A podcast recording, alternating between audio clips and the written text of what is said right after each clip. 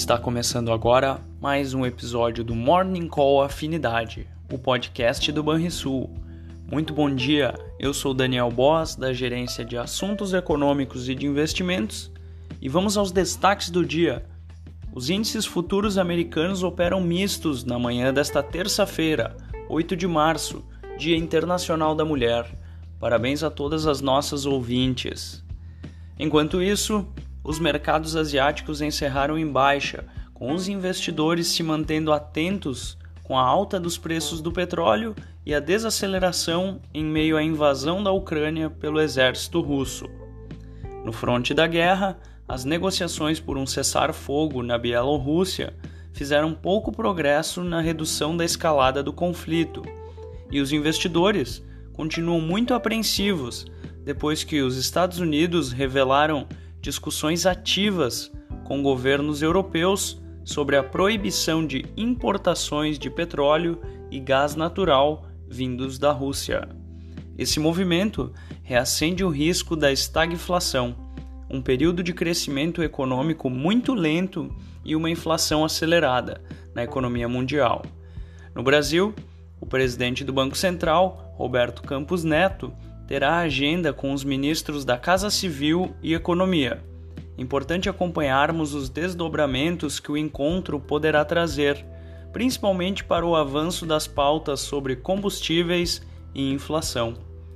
Nesta segunda-feira, a Bolsa de Valores acompanhou o mau humor externo, apoiado por mais um dia de batalha no leste europeu, e além disso, o novo avanço do petróleo tipo Brent referencial para a Petrobras, fortaleceu as incertezas nesse início de semana.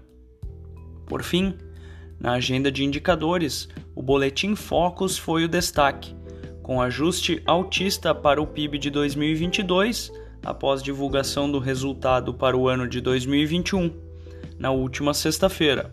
Porém, a inflação medida pelo IPCA também avançou no relatório de mercado do Banco Central. Vamos ao fechamento do mercado. O dólar fechou a segunda-feira com alta de 0,03% aos R$ 5,08. O Ibovespa teve queda de 2,52% aos 111.593 pontos. Já o S&P 500 também registrou queda expressiva de 2,95% aos 4.201 pontos o DI futuro para janeiro de 2023, o juro curto subiu 11 pontos base a 13,09%.